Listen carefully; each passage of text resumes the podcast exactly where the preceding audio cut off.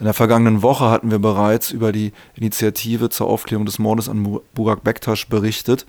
In diesem Zusammenhang möchte ich nochmal etwas nachliefern. Und zwar war ich am vergangenen Wochenende Zeuge einer Kundgebung vor dem Rathaus Neukölln. Immer zum 5. eines Monats führt die Initiative Kundgebungen durch, denn am 5. April 2012 wurde Burak Bektasch auf mysteriöse Weise vor dem Neuköllner Krankenhaus erschossen. Und die Initiative fragt, haben rechte rassistische Motive bei dieser Tat eine Rolle gespielt? Ich stehe hier am Rathaus Neukölln. Die Initiative zum Gedenken an Burak Bektasch macht hier eine Kundgebung.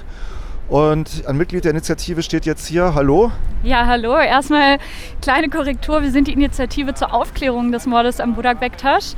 Ähm, und wir sind heute hier, um nochmal nachdrücklich darauf zu verweisen, dass die Ermittlungen weitergehen sollen in Bezug auf die Ermordung von Budak Bektasch und wollen, dass weiterhin in die Richtung ermittelt wird, dass Rassismus als, Tat, als mögliches Tatmotiv stärker berücksichtigt wird. Kannst du unseren Hörerinnen und Hörern vielleicht nochmal erzählen? Die Hörerinnen haben wahrscheinlich gehört, dass Burak Bektasch 2012 in Neukölln ermordet wurde, aber kannst du nochmal was zu den genaueren Umständen erzählen? Also es war eine Nacht im April 2012. Ähm, Budak war gemeinsam mit einigen Freunden abends in der Nähe des Krankenhauses Neukölln äh, unterwegs. Sie saßen beisammen, haben ein bisschen was getrunken, haben sich unterhalten. Es tauchte ein nach der Zeugenbeschreibung älterer Mann auf, trat auf die Gruppe zu und begann in die Gruppe hineinzuschießen.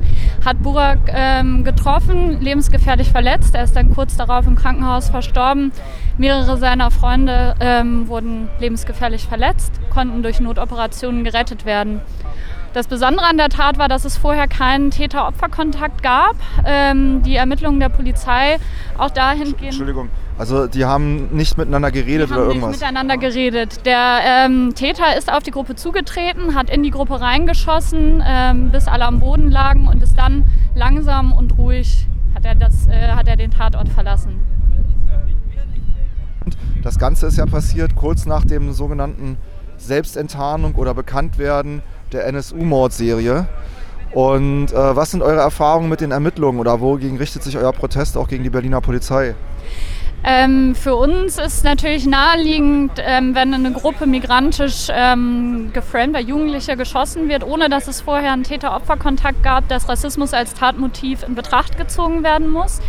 Ähnlich wie ähm, auch bei den Ermittlungen in den Morden im NSU-Kontext war es aber so, dass die Polizei ganz offen in alle Richtungen ermittelt hat, also sehr umfangreich im Umfeld der Familien äh, der Opfer ihre Ermittlungen angestellt hat, aber eben nicht, obwohl es halt frühzeitig Hinweise darauf gab, Rassismus als Tatmotiv aktiv untersucht hat. Es gab jetzt auch neu ja noch einen weiteren Mord in Neukölln und das ist ein ganz gutes Beispiel dafür, was wir kritisieren. Der Tatverdächtige in diesem Fall, äh, Rolf Z., der jetzt in Untersuchungshaft sitzt, wurde auch schon äh, in der Akte von Budak Bektasch genannt. Die Ermittlungen gegen ihn wurden aber überhaupt nicht äh, durchgeführt. Also wir haben jetzt einen weiteren Mord in Neukölln und wir haben einen dringend Tatverdächtigen, der schon in der Burak-Akte genannt wurde und dieser Tatverdächtige hat in seiner Wohnung Nazi-Devotionalien und ähnliches. Und wir sagen, auch vom Tathergang selbst gibt es halt ähm, mögliche Parallelen zu den NSU-Morden. Hat äh, eure anhaltende Kritik, ich meine, ihr macht das jetzt ja schon seit zwei, zweieinhalb Jahren ungefähr, hat das zu Reaktionen seitens der Behörden oder der Polizei geführt? Ja, das ist immer die Frage, was man sich so als Reaktion äh, erwünscht. Wir haben äh, ja zum Beispiel auch eine ähm, Anfrage gestellt, eine parlamentarische Anfrage. Und letztendlich, also nach meiner Einschätzung ist es so, das ähm, ist gut, dass das im Gespräch bleibt, dass wir diese Anfragen machen, aber substanzielles in unserem Sinne hat sich daraus bisher ähm, nicht ergeben. Also. Okay. Was, was gedenkt ihr jetzt weiter zu tun, um eben da den den öffentlichen Druck aufrechtzuerhalten? Also unsere ähm, nächsten Ziele sind natürlich weiterhin die Durchführung dieser Mahnwachen, einfach auch um den Fall in der Öffentlichkeit zu haben. Wir haben ähm, darauf hingewiesen, dass es Parallelen gibt zwischen dem Mord an Luke Holland und Burak Bektasch.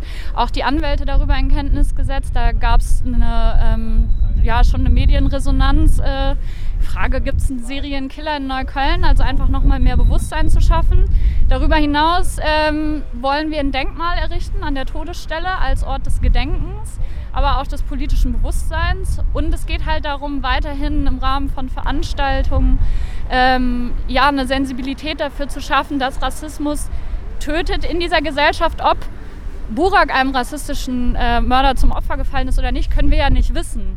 Aber es ist für uns auch immer wieder die Frage, Rassismus, war es hier das Motiv? Und das wollen wir halt ähm, im Diskurs halten. Vielen Dank. Gerne.